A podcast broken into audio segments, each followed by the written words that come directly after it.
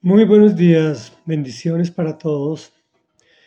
El título de hoy se llama ¿Cuán dichoso es el hombre a quien Dios corrige? Y es la tercera y última parte en que dividimos el capítulo 5 del libro de Job, donde el, amigazo Elifaz le contesta a Job eh, cuando maldijo el día en que nació. Y dice así, Cuán dichoso es el hombre a quien Dios corrige.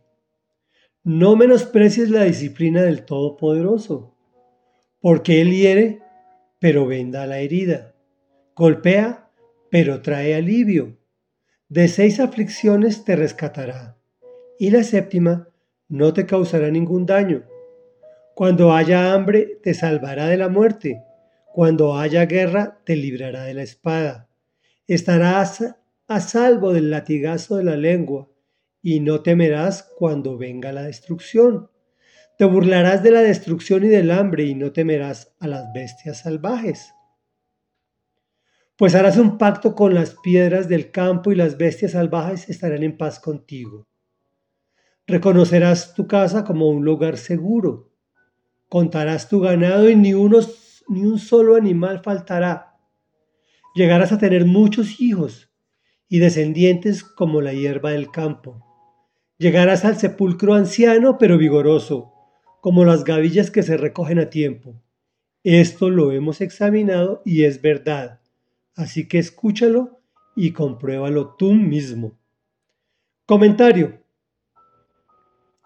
Terminamos el primer discurso de Elifaz, quien continúa culpabilizando a Job por todas las desgracias que él está viviendo.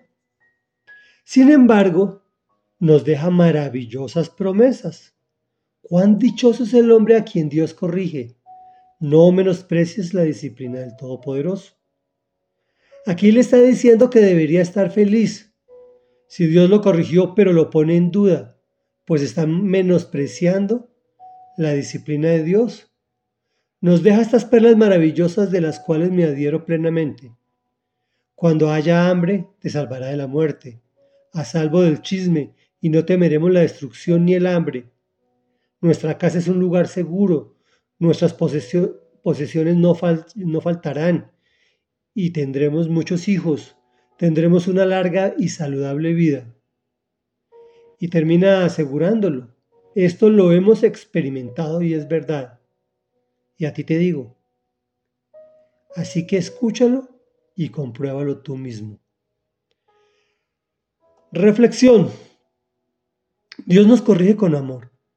Y por más que nos duela, y nos duele, no te quepa la menor duda. Y nos va a venir doliendo y nos dolerá en el futuro. Pero debemos ser agradecidos y disfrutar de su disciplina. Es decir, tratar de aprovecharla con dicha. Esto para que aprendamos y no se repita. Pero lo más importante es que nos conduce a su presencia. Oremos.